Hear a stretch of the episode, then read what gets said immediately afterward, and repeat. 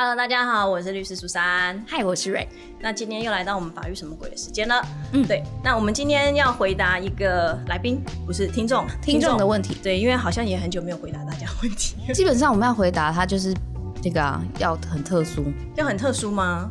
就是就是有订阅，有有订阅，按赞，开启小铃铛。对，并且有夸奖主持人美丽。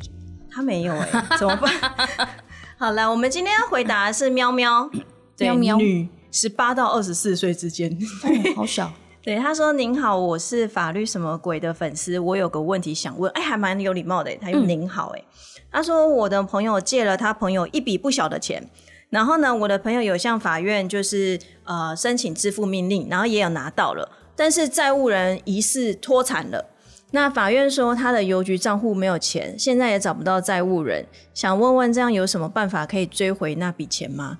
有办法扣押他其他银行的钱吗？这基本上应该不可能吧？就有难度。我觉得其实现在很多人都会这样，借了钱就是不还。对，现在人家好像都说什么借钱容易还钱，要人家还钱。现在都说借钱的最大。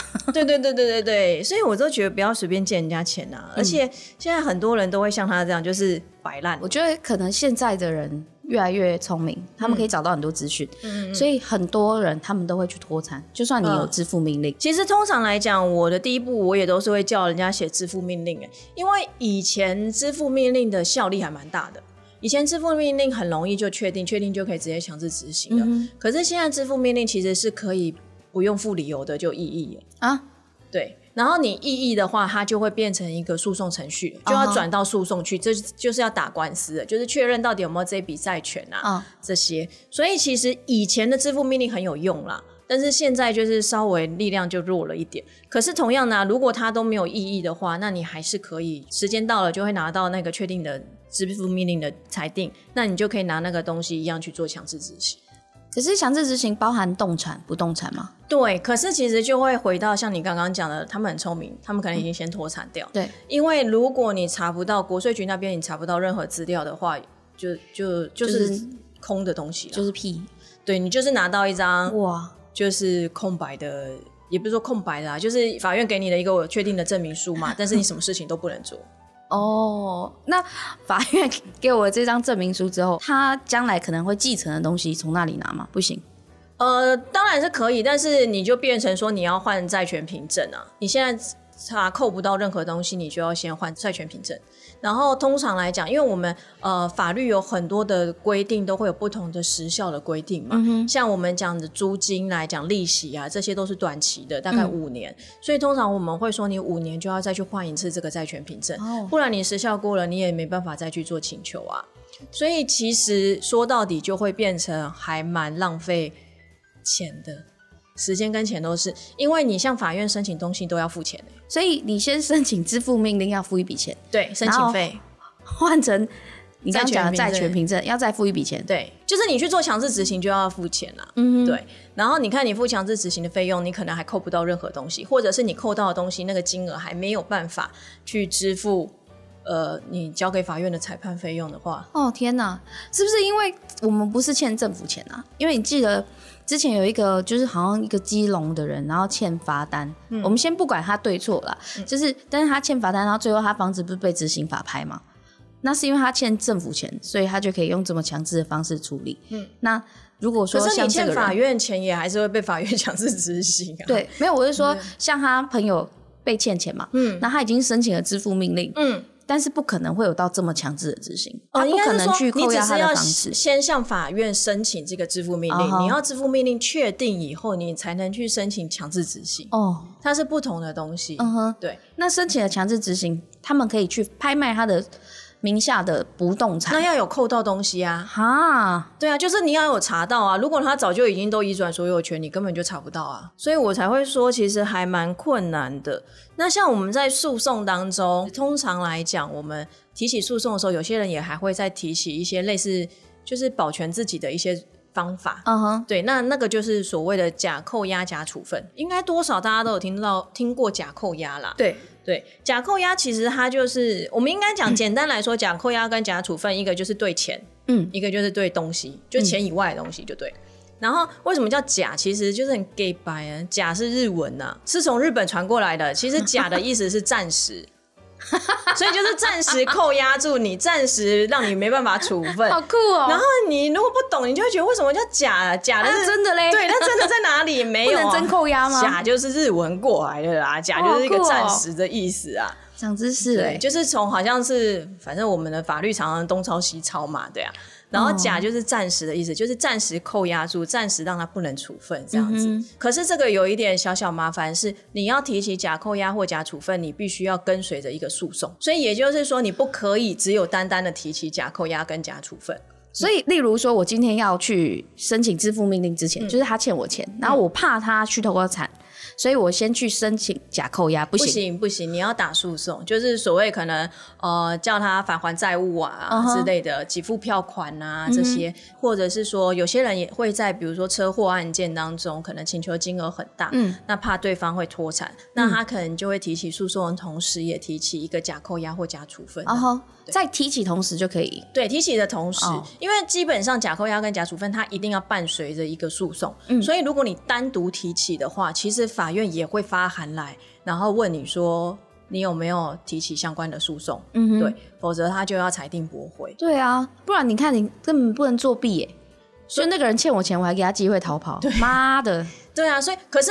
嗯，我自己是觉得假扣押跟假处分也没有很好做，因为假扣押、假处分，它其实就是它本来的用意就是避免说，因为一个诉讼打下来大概半年一年很久，哦其实他会担心说，这个半年一年以后，这个人可能就脱产，就像你讲的嘛，他可能就脱产啦，钱早就花光啦这些的，所以避免他脱产，所以先把他的东西都扣住。然后让这个诉讼结束的时候，这个人还有办法，就是找到东西来偿还他。基本上来讲的话，通常啦，你要去把一个人的钱啊，或者是他有房子，你不让他卖，你要有一些重大的理由，不然他其实会抵触到宪法对于人民的财产权的保障。整个又要说干烂死了，对，我就烂死。了，你不觉得吗？所以通常我为什么会觉得假扣押、假处分不好做？那等一下，假扣押跟假处分还要再缴一笔钱。我记得好像也是要。哦可是申请费用其实没有很高，但这个我有点忘记了。但是呃，因为其实说老实话，就是做这个有点困难，是你要跟法院说你为什么认为需要假扣押。你可能是说他可能有脱产，那你的脱产的理由是什么你要有一个具体证明，不是你自己说我觉得他会脱产，我觉得他人品不好会脱产，这种不行。对，所以你通常要有这件事情很日久见人心哎。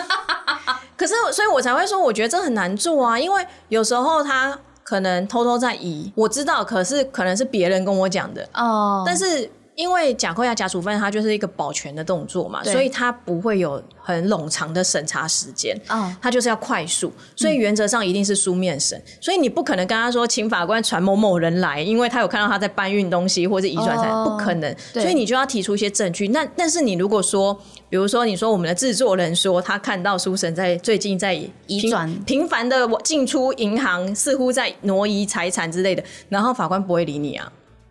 好烂哦。因为那个只是你听说的，你不是你没有办法提出一些具体的东西。然后什么都要收钱，对，然后所以我才会说，其实我自己然后什么都不帮忙我自己觉得假扣押、假处假处分还蛮难做，但是 对啊有一些比较具体的情况，比如说你可能房子你就是有在找中介在卖。哦，哦，那有刊登广告，那个就一定。但是哦我真的必须说，就是假扣押、假处分，我自己会觉得不好做。可是有时候每个法院、每个法官，他因为自由行政嘛，他的审查标准有可能不一样。嗯，对。但是我自己目前来讲，我很多个几乎都没有成功过啊。可是我自己身边有律师有写，也是有成功过，所以这好像也很难说。只是我自己会觉得在。证据的提出上，你要很难去清楚的表达说他真的已经有脱产，我觉得这很困难。还是要看法官。对，然后呃，再来就是说，像通常我们打这种诉讼，最后就会强制执行嘛。强制执行啊，如果说你可以在国税局那边调到一些财产，国税局那个所得清单嘛，就是你去年的。收入啊，然后或者是名下的房子这些，这个是最好扣的，因为你就是直接去扣那些东西嘛。如果都没有的时候，会遇到一个还蛮常人家问我们的，就是我可以扣车子嘛？然后我们会跟他说，车子当然也可以扣，但是你要找得到那一台车子，以及你要叫书记官跟你到现场去扣那一台车子，就是要贴封条的时候，那台车子还在那边。对啊，所以他就说什么 逃不回，有没有其他办法？我觉得真的还蛮困难。就劝你朋友节哀吧，喵喵。你如果问我法律上，我就是跟你讲说，就是换债权凭证啊。但是我们也会看哦，有些案子真的就是那种欠人已经六七十岁，我真的就会劝当事人，你就是把你就是想象你的尘归钱，尘，土归土。对，就是钱捐到庙宇好了。你看你捐到庙，你也不会觉得你有什么 feedback 嘛，对不对？对，对，可是如果说今天欠钱的人是那种二三十岁的，我就会说这个你就跟他耗吧，就是拿到至少拿到一个债权凭证也甘心，因为我不相信他这辈子完全不会工作。我跟你讲，这真的是有可能的，因为我工作这么多年，我就有遇过一个我以为你欠那么多，没有没有，都是人家欠我钱。我有个同事，他是从来都只领现金，嗯而且他不需要公司帮他保劳健保，他是自己会跟你签约，他他自己还会做一张那个 A4 的约吗？的约，跟你说我不需要劳健保，我只需要现金，好酷、哦，就是他会找公司做黑工。我之前做活动的时候，我是知道有认识的人，他是都提供给他名下不能有任何财产。对，然后他就都提供给活动公司，是他妹妹的身份证跟那个哦存折，所以钱都汇到他妹妹那边。对这个我倒是知道了。对，所以我是真的觉得是蛮难拿回来的啦。但是也有可能，就像你刚刚讲，他有可能会继承啊，对啊，所以我才会说比较年轻的那一种，我都会说就跟他好吧。嗯，对好，加油，喵喵的朋友，对，跟他好喵喵朋友加油，希望你可以赶快拿回来。啊！对，刚刚回来你就嗯。做、捐一些做善事，拿不回来你就当做给他拿去买药看医生，对啊，不然你就当做捐到庙宇之类的，不然怎么办啊？就是要让自己放宽心。我觉得你一直纠结在那边也不是好事我。觉得，因为我觉得这些欠钱的人，他们其实蛮厚脸皮的。像我，我阿姨，我上次有问你嘛，就是我阿姨她借了人家钱，然后从从头到尾零零总借了四十几万。她也是啊，她钱是汇到她女朋友的户头。嗯，重点是他跟他女朋友没有结婚，所以呢，那时候当我阿姨要跟他讨，要跟他返，就是要求他返还的时候，他就说你没有汇到我户头啊。对啊，那个人跟我无关啊，这样之类的，聪明啊，对啊，聪明啊，真是人不要脸，天下无敌。对，所以我才说聪明啊。刚刚讲到假扣押、假处分，我还想到就是还有一个也是暂时的，像是那种暂时处呃冻结户账户是吗？冻结账户其实就是假扣押、假处分哦它的一些手段了。还有一种就是因为我们刚刚讲到假扣押、假处分，它其实是为了保全之后的情况嘛，所以才做了一些暂时的一些保护措施嘛。还有一种是像我们在离婚诉讼常常会遇到的，我之前这个我就有成功过 拨头发，对，因为离婚诉讼当中常常会见到就是妈妈或爸爸其中一方把小孩带走。然后不让对方看，哦，对，然后他们可能就要打离婚嘛，然后就要争监护权啊这些，但是其实这是不 OK 的，所以这个时候我们就会也会向法院去申请一个暂时处分，就是可能关于小孩子探视权的方法。通常这个也一定会判呐、因为父母本来就都有义务跟权利去照顾跟养育小孩这些，所以你不可以擅自把其中就是小孩都带走这样子。对，然后法院这边就会来讨论一下，就是我们要怎么样定这个探视方案，可能是一个礼拜几次，哪几天啊、在哪些地方，要不要事前多久事前通知这些？对，但是在呃，他就是如果说另外一方把小孩带走，然后在法院判定这方案之前，你看不到小孩，所以我们通常都会赶快一起提这样的一个就是保护的措施。说老实话，你要去告他合诱或者是什么的话，其实这都是有技巧去规避的、因为他可以说我没有不让你来啊，你也不没有不知道小孩在哪啊之类的。所以其实他都会有一些方法可以去规避，说还是不让你看到小孩。所以这时候我们会向法院去申请这样的一个暂时处分，主要是在于说，因为其实离婚也会争监护权。如果说你没有照着法院的这个方案去履行的时候，其实法官在判定监护权的时候，这个也是其中一个标准，来认定你是不是一个友善父母。那友善父母就会关系到，就是孩子最后的监护权可能会归属于谁。所以通常法院判下来以后，大部分的父母都会就是照法院说的这个方案去去旅行，只是有可能，当然还是会北送啊，然后就可能又会写书状啊，又要重新申请啊之类的。或者是带小孩的时候会吵架。对对对对对对对，但是至少可以让其中一方看到小孩啦。对对啊，所以其实法院这边来讲，他都会有一些保全的方式，只是说啊，对啦，有时候真的也不是很贴近明星就对了啦。就像刚刚你讲，明明就知道他可能已经在脱产，但就因为我可能拿不出具体证据，然后。你就是没有办法先帮我把它扣住。而且我一直觉得那个法院不对，是所有政府机关的公文，为什么都要写文言文，呃，或者是为什么要写假？假扣 牙这种字，你不觉得这个东西很不合时宜吗？我跟你讲，其实我自己有时候看法院公文，像上次你问我那种。就是有关于强制执行的，哦对对对我跟你讲，强制执行的公文，我每次都要看好多次，然后我才看得懂他到底写什么。真的，而且你小时候就是小时候我们在读书的时候啊，都会说哦，为什么我要学文文言文？为什么要学什么《五柳先生传》？告我屁事哦！谁以后会讲文言文？我告诉你，等你收到诉状你就知道，他就是写文言文。虽然现在很多人都在提倡法律白话啦，但是嗯我们自己做法律工作来讲，我们还是会觉得我们的书状写的稍微言简意赅，好，那个字句上感觉比较优美啦。就除了这个，比如说像是呃有一些政府公文，例如说我们像收到卫生局啊什么什么的这些公文，上面也都是文言文的。到对，但是我也必须跟你讲，就是我们律师写的书状，真的还没有到那么文言文的程度。哦因为就像我刚刚讲的，我每次看到那些税局啊，或者强制执行的那种，就是他发的函，我都要看很多次。对啊我都会觉得你现在到底在讲要扣什么东西，尤其真的是强制执行的，我都会觉得你到底现在在讲什么。然后有时候后来我就发现美嘎就是大家第一件事情一定要先翻到后面，你去看他的正本给谁，副本给谁，你到底是正本还是副本？哦，对，因为其实公文它有它一定的写作格式。以前我们会很偷懒，就觉得我今天是发公文给你嘛，我可能副本 PP 嘛，我的收文者就还是你，对，然后我就印两份就寄给大家。嗯，可是后来因为公文它有时候修正，就变成今天虽然我的正本是给你，副本给 PP，、可是我要发副本给 PP 的时候，我的第一面的受文者就要改成 PP。可是，一般人收到的时候就会觉得这个就是给我的，不是吗？嗯所以就会认为这里面的东西就是讲我，然后所以就会很焦虑，就会对，就讲对为什么要扣我的东西或什么之类的。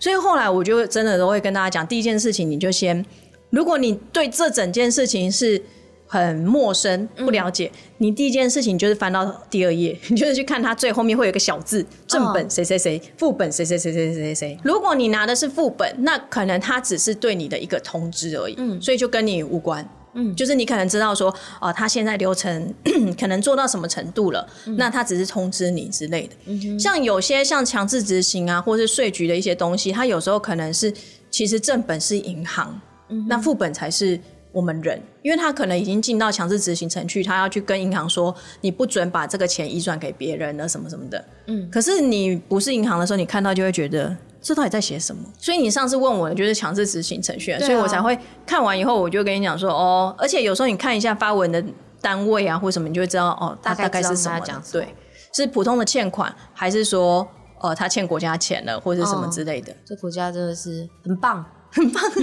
好，我们讲一些开心的东西好了。今天讲的很法律。哎、前阵子有人跟我留言，是我那边吗？还是在我们的 YouTube 就有留言说，希望法律可以讲多一点。我们今天讲的超多的啊，但我们要讲一些欢乐的东西。就是我们这一集播出的时间应该就是在圣诞节前，嗯但是好像就是也接近了。所以你有没有关于圣诞节的一些好玩、有趣的事情可以跟大家分享啊？哦，这个我刚刚讲你们都知道，但是其实我昨天去查了一下，我发现很多人不知道，就圣诞节其实不是耶稣生日，不干他的事，单纯是芬兰的一个什么丰收节。那跟感恩节不就没什么两样吗呃每一个人感恩的时候不一样？？OK，所以十二月就叫 对是对对对就是他们的丰收节，所以跟圣圣诞没有什么关系。但比较有趣的是，英国的圣诞节传统，他们会讲鬼故事，为什么这么嗨？你不觉得很酷吗？对啊，为什么圣诞节要讲鬼故事？对，而且什么十二月二号好像是鬼故事节，真假？真的有这个节日吗？真的真的你不是胡乱？我没有胡乱，但是我查到，但是那个资讯很少，所以我不确定它是真的还是假的。有可能我没被骗啦、最近假新闻那么多。十二月二号是？对，是鬼故事节，我跟你讲，维基他很聪明，他都会跟你讲说节日。真的吗？对维基不会跟你讲说这是假消息，等下等下，我来看看哦。真的，维基有所有的日子的节日，真的、哦，真的真的。十二月二日，莫斯科火箭登陆。哦，啊不是，哪有？没有啊？真的啦！我昨天查，反正查到某一个那个节日对某一个传统的时候，他说十二月二号是鬼故事节，是阿联阿联国的国庆节，中国全国交通安全日，那祝他们交通安全，古巴军人节，祝古巴军人生日快乐，辽国国庆节，祝辽国生日快乐。废废 废除一切形式奴役世界日，没有啊？哎呀，国际，你刚刚说那是什么？国际鬼故事节？那你打个鬼故事节好了。对，我现在来搜寻国际鬼故事节，没有看到。好，算了。没有啊，真假？真的有这个日子吗？英国吗？查到了。好，那所以呢，你要跟我们分享什么？对啊，没有啊，因为我就觉得这这几个东西其实蛮酷的。然后说，就是他们的传统会讲鬼故事。哎，我觉得鬼故事会不会是因为狄更斯？哇，这么有名的人，你都想得出来？没有，因为狄更斯他不是写过那个小气财神吗？就是说有一个人，他就是在圣诞节前戏的时候，然后他的侄子吧，就跟他讲说，哎，过几天圣诞节，那是不是应该给所有的那个伙伴放个假？当天你要不要来我们家一起吃吃一起吃饭？那个小气财神就是那个本人，他就在家里就心想说。干圣诞节我要给你们放假，然后我还要去你们家吃饭，我可能还要带礼物，好烦哦，我不想去。然后这时候他的以前已经过世的另外一个合伙人就拖着铁链出现的故事，这是一个小说啦。然后反正他就是讲说你会遇到三个精灵啊，一个是未来，一个是现在，一个是过去，他就消失了。然后他就先遇到了过去吧。然后他就带他去看，就是说他以前做的事情有多么讨厌。现在的那个就带他到他的一个员工的家里，然后他家里虽然很穷，但是大家都带着微笑，很快乐一起过节。嗯，然后未来就是他会自己一个人孤老，然后孤苦伶仃，身边都没有人，他就觉得啊这样的生活太惨了，所以他就决定在圣诞节的时候让他所有的员工放假，然后并且给每一个人一些小小的金额，然后订了一只火鸡给他的侄子。什么什么的，这是一个小说，这是什么圣诞颂歌吗？对对对对对。为什么我会知道？因为我还是没有查到十二月二号是鬼故事节，但是呢，他就有讲到说，在英国，英国的圣诞节是要讲鬼故事来庆祝的。原因就是因为迪克森的《圣诞颂歌》这一篇鬼故事，然后所以他就鼓励其他的作家也在每年的圣诞节为他的杂志贡献鬼故事啊，所以就变成在英国在圣诞节这一天，就是会有很多鬼故事可以看。没错。嗯，好，那我就要来贡献我第一个鬼故事。OK 啊，好，请说。小时候你有玩过碟仙吗？诶，我只有玩过笔仙，没有玩过碟仙。好，呃，其实好像因为碟仙、笔仙还有筷子这些东西都是慢慢发展出来的。嗯，那最一开始的碟仙，大家都也觉得碟仙这件事情是比较。凶的，然后玩碟仙这个故事，它就是会有呃，玩碟仙它有几个禁忌，嗯，你不能问他是谁，嗯，然后你不能问他怎么死的，嗯，对，然后并且在碟仙归位之前，你不能把手指离开那个碟子。好，这个故事是这样开始的，就是有一天呢，有一群人，然后一起玩碟仙，刚开始就想说，哎，这真的假的？所以每个人就这么。哎，假的啦，什么什么，然后就刚开始那边推推推推推，然后他们就说不要闹了，那我们开始，然后他们就每个人就咬破手指嘛，然后要把血放在碟子中间，这么认真？对，很认真，但是有人准备针啦，就是咬有点难，对呀，然后就反正就是挤在中间就开始玩，然后就五个人一起玩，刚开始他们就说不动啊，他不动啊，这时候碟子突然就动起来了，嗯，然后所有人就就是一动起来，大家是不是就开始紧张，然后气氛就进入一个。高潮嘛，大家就很紧张，就有人就说：“哎，你们是不是有推？”然后他们就说：“没有啊。”那不然这样子啊，要预防其他人去推碟子，我们干脆在心里想，不要讲出来，然后看他会怎么样。嗯，好，然后第一个人他就开始，他就在心里默想了一个问题，他就从：“碟子就到是。”嗯，然后他们就说：“是什么啦？你问了什么问题啦？”然后他就说：“哦，我问他说，碟碟碟仙，你你是在我们周围吗？”嗯，然后他就说是。他们说啊，好恐怖哦，不要玩了。然后说啊，只是既然都请出来，我们就就继续吧。第二个人就说，然后换你换你。然后他就在心里默想的问题。然后碟仙就就先指到一个二，然后跟一个八。嗯，然后他就说。你问什么问题啦？他说：“哦，我我我问碟仙说，我我几岁会结婚？因为想说问一个不要那么气氛紧张的问题啊。”然后他就说二十八，他就说：“哦，好恐怖哦。”然后第三个就说，就就又在心里默念问题，然后他就停在呃不可以。嗯，然后他就说什么啊？你问什么？然后他就说：“哦，我问碟仙说，我我将来就是可不可以去国外工作，还是去北部工作之类的。”然后碟仙就说不可以，然后他就说哦，你你不要再问，你不要再问他说为什么，太可怕了。后来第四个就在问的时候，碟仙就突然一直转，一直转，越转越快，越转越快，越转越快。然后所有人都吓疯了，就说看你到底问什么问题？为什么转那么快？然后大家就很害怕，而且因为他转很快，所以大家是要跟着这样一直动，一直动，然后气氛就超级紧张。然后他说：“你到底问什么问题？”他说：“哼，我只是问说碟仙，碟仙，你到底能转多快？” 干他就发了疯的转，就这样。我想说气氛不要那么尴尬吗？你不是讲鬼故事吗？对啊，但这笑话很好笑哎、我超喜欢的。啊，但是碟仙这个事情是真的啦。嗯，但这个碟仙这个故事叫大家不要乱玩啦。不是我觉得对，是不要乱玩。好，那但是没有这个转多快这个，抱歉，pass 哦。好，就是后来呢，第四个就问问了一个问题，然后那个碟仙就是就走到一个布，然后他们就问他说：“你问什么？”他说：“就是你在那种很紧张的时候，你其实会忘记什么问题是禁忌不能问。”然后所以他就问碟仙说：“什么？碟仙你是神吗？”然后那碟仙就写不，那就代表他是鬼嘛。后来第五个人就说：“还是我们不要玩了。”他说：“真的太可怕了，因为问完一个问题要先请碟仙归位。”嗯，然后他们就等第五个人要问的时候，碟仙从就是归位的地方跑到那步就不动了。然后他们就说：“你问什么问题？”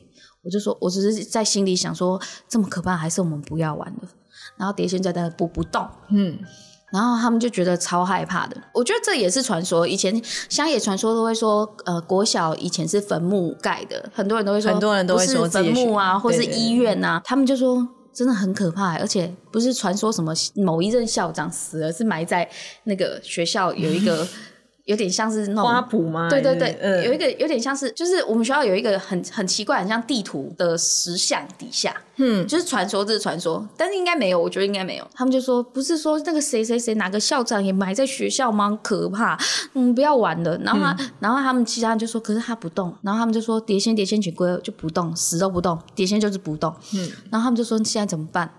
然后他们就说。还是拜托跟他看看，就是说就跟他道歉，然后就说碟仙对不起，我们只是就小孩子不懂事，然后呢，碟仙就后来还有归位哦，但是他归位之后，他们就又有人想说，真的不玩了吗？真的不玩了吗？然后那个碟仙就开始这样微微的震动，就你现在到底想我怎样？对，就是微微的震动，然后他们就想，哦，对不起，我们真的不玩了，然后就把它收起来。好，收起来。当初提议要玩的那个人，因为这个东西是提议要玩的那个人去找出来的嘛，嗯去买的，这个东西买得到，嗯然后他就说啊，我们不要玩的，然后他就把它收起来，收起来。然后某一天晚上，他说他回家，他就突然看到这个东西在他床上，谁拿出来的？对，他就很紧张，他就跑去问他爸妈，他说你们是不是有在我房间翻东西？嗯然后爸妈就说谁去你房间？然后他就觉得超可怕哦。嗯好，反正他那天晚上就不敢自己睡自己房间，然后他就睡在他他就他就跑去跟他弟弟一起睡，然后隔天呢、他弟就跟他讲说。姐，我觉得你那个还是拿去庙里，看是要丢到金炉里面烧掉，还是怎样？嗯我觉得很可怕。然后他们去庙里哦，刚到庙里的时候，那个什么庙公就跟他讲说：“你跑去哪里玩？”因为乡下很小嘛，嗯其实都认识啊。然后庙公就跟他讲说：“立招一得。”嗯然后他就说：“我啊。”他就说：“他就说我那个同学印堂发黑。”然后那我同学从包包里把那东西拿出来的时候，那妙公就说：“你怎么敢玩这个？你知道你招惹到不好的东西吗嗯？”然后他们就帮那个碟仙还做了一个法事。嗯，对，当所以不天晚上是只是丢到香炉里面对，当天晚上还做了一个法事，因为好像他们真的有请到很不好的东西，嗯但是是谁我们不知道，不知道他请到谁。嗯，对，因为玩碟仙这件事情，我就没有去参与，我觉得太可怕，而且我很怕看到，你本来就已经看到，血肉模糊不不想再看到更多了。，对，所以我就没有参与。但是这件事情就是玩碟仙，我觉得国中生好像都很给小、啊国，小国中很爱玩这对种啊，就自以为自己也可以 handle 一切这对种的。，好，我讲完了。所以印堂发黑，印堂是哪边？就是印堂是这里，哦，所以是上面。我告诉你，印堂发现真的是看得出来，哎，这边，就是睡午休睡觉起来会红红一块，印堂发。红，对，对，哦，但是真的是看得出来。可是我觉得这是有科学根据的。为什么如果说，呃，因为如果说你那一阵子运势很不好，通常你也会睡得不好，对不对？嗯那你睡得不好，就会气虚血瘀，呃血液循环也不好，什么之类的，这样。所以你就很容易黑眼圈，额头就是不亮。但像我是因为过敏啊，我也会黑眼圈。呃，对啦，但是我是说，当你那一阵子状况不好的时候，你是不是很容易会就是身体很郁闷啊？嗯，所以就会导致说你可能也不光亮。哦所以就会印堂发黑。了解。好，换你贡献鬼故事。我没有什么鬼故事啊，我这个人很无趣、欸。我有什么鬼故事？我就只有小时候玩的芭比娃娃会长大而已啊，很可怕。哦，后来我就把它丢掉。你们知道农历就是小时候都会传说说什么农历七月啊，芭比娃娃什么什么都会动，对不对？我跟你讲，我们家芭比娃娃会自己脱衣服，这么好也可能是我本来就是一个不是一个很女性的暴力狂，就是我小时候会去肢解我的娃娃，就我想要太想要知道这这东西怎么做的，对，然后我就会把他的手掰下来，然后就会知道它一定它里面是一个圆形的，有点像对嗯扣住的细胶这样，嗯然后我就会去肢解它，但我会把它装好，嗯，然后，但是我就觉得，哎，装好之后它全裸也太怪了，所以我就会帮他穿衣服，把他衣服穿好了，不会，我不会帮他打扮，毕竟我不是 那么手巧的人。反正就是农历七月之前，有一就是我拆解完完完我的娃娃，我就想说啊，对，要把它放好，那我就把它放好，然后还帮他穿好衣服。我我确认我有穿好，因为我觉得没穿衣服太怪嘛，所以我就帮他穿好，然后放回去。然后我就心想说啊，农历七月娃娃会动，所以把它收好。过了一个农历七月之后，有一天我就太好奇我娃娃到底有没有跑出来，我就去打开，就发现他们的衣服都被脱掉了。他们在干嘛？对，他们在干嘛？他们都女生而已，他们能在干嘛？我又没有买肯尼，我自己的娃娃是那个不是芭比娃娃，是那种有一种比较胖一点的，啊对，然后我就把它剪头发，小朋友都很给笑，我就把它剪头发，对，然后后来我就一直觉得它怎么好像有变高，跟头发变长。然后我跟我妈讲，我妈就直接笑、哎，就不理我啊。那可是我就会觉得，真的啊，她头发有变长啊。可是那种娃娃头发它是塑胶啊，怎么可能会长长哎、所以后来我就把整袋的芭比娃娃都丢掉，然后我妈就觉得很开心，我妈就觉得哇，我女儿长大不玩娃娃，其实没有，我只是觉得很可怕，所以我把它丢掉而已。好啦，我们圣诞节贡献就是我很故事很弱的鬼故事这样子。对，对，那今天主要就是跟大家讲，就欠钱这件事，我真的觉得就是还是不要随便乱借人家钱啊。对，他如果真的跟你借钱，你叫他去找银行吧。那如果真的银行不行的话，就代表他信用瑕疵啊。对啊，你怎么还借他或者是就是叫他不要花那么多钱之类什么的。对啊，因为我真的觉得现在借钱给人家，哎，常常都要抱持着一个拿不回来的想法啦。嗯，对啊。好啦，那今天这一集就大概这样子啦。那也先预祝大家圣诞节快乐，圣诞节快乐！啊！那如果喜欢我们节目的话，要记得按赞加分享，还有开启小铃铛。对，也可以跟我们一起讲鬼故事。对啊，对啊，然后圣诞节就是如果有什么问题想要问的话，我们的表单还是持续进行中，都可以在那边做询问哦。那就这样子啦，拜拜拜拜